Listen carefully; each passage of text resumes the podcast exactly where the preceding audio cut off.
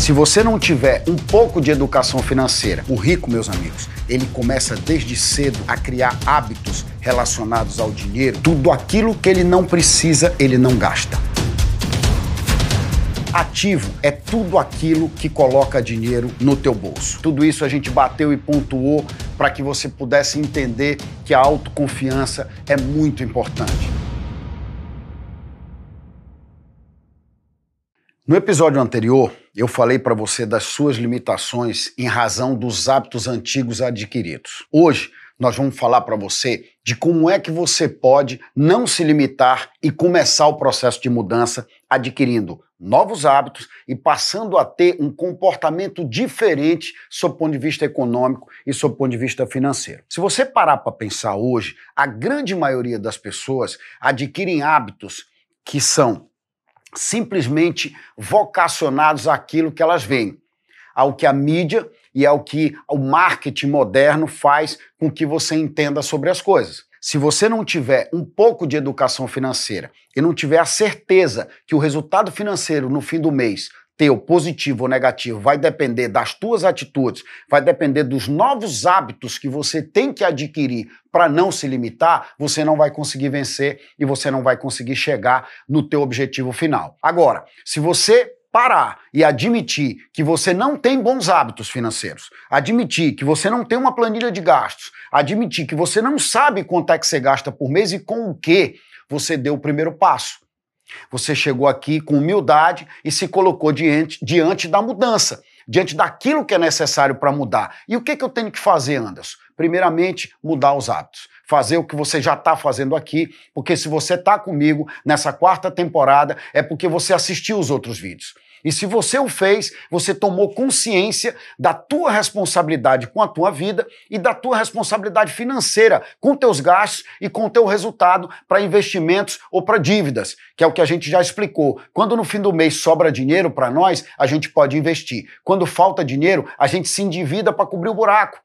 É essa dinâmica, não adianta pensar de forma diferente. É clássico. Você sempre tem que gastar menos do que aquilo que você ganha ok? Mas você não consegue fazer isso hoje, porque você não controla as suas despesas, porque você pega o teu cartão de crédito e gasta sem sequer saber com o que e quando, porque vai gastando, gasta hoje, gasta amanhã, gasta depois da manhã, e essa dinâmica faz com que isso vá ficando para trás e tu vai esquecendo com que você já gastou o teu dinheiro. Vai ficando para o passado até o dia que chega a fatura. No dia que chega a fatura do cartão de crédito, você vê o quanto você gastou. Aí vem aquele: nossa, eu gastei tudo isso, isso aqui deve estar errado, não é possível, clonar o meu cartão. Mas não é. A verdade dos fatos é que você gastou. É que você foi lá e gastou. E como é que eu posso mudar? De novo, mudando os teus hábitos, assistindo o nosso curso, te educando financeiramente, montando a tua planilha que é uma coisa que eu vou bater durante todo o nosso curso e todas as temporadas, você precisa ter a tua planilha de gastos. Você precisa saber com que você gasta. Tendo aplicativos novos que hoje podem fazer isso por ti, você tem N alternativas, mas eu ainda gosto da velha e boa planilha que você tem que anotar todos os dias os teus gastos para que você tenha consciência de quanto você recebeu, quanto gastou, se sobrou ou se faltou. A partir desse tipo de mudança, a partir de que você entende que isso tem que ser um hábito para sempre na tua vida, Todos os meses você tem que fazer o balanço da tua receita e da tua despesa. Assim como se faz na empresa, tem que se fazer também em casa tem que se fazer com as tuas finanças. Se hoje você é solteiro e mora com os pais, é tua finança pessoal. Se você já é casado, é a finança do casal. Se você tem filhos e você mora com outras pessoas, é as, são as finanças da, da família.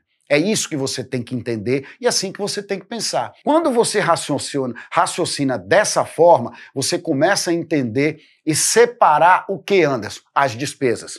As despesas, elas têm uma classificação na vida da gente. Ou seja, comida, Alimento são gêneros de primeira necessidade, coisas que você não vive sem. Essas são as tuas despesas que você não pode abrir mão delas, sob o ponto de vista de morrer.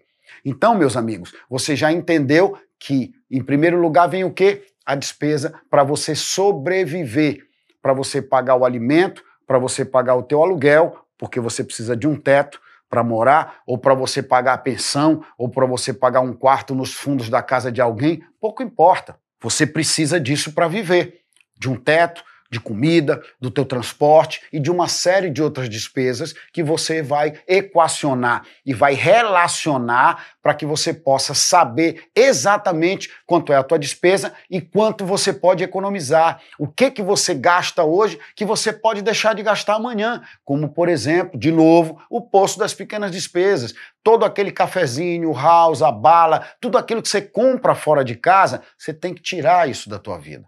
Você tem que eliminar isso da tua vida, porque essas despesas, elas vão consumir a tua sobra aquilo que podia sobrar para você, para você investir, para você comprar um curso, para você comprar um livro, para você mudar os teus hábitos. Por isso que nós estamos aqui batendo nos hábitos antigos, que são aqueles que fazem mal para você, para que você substitua por hábitos novos.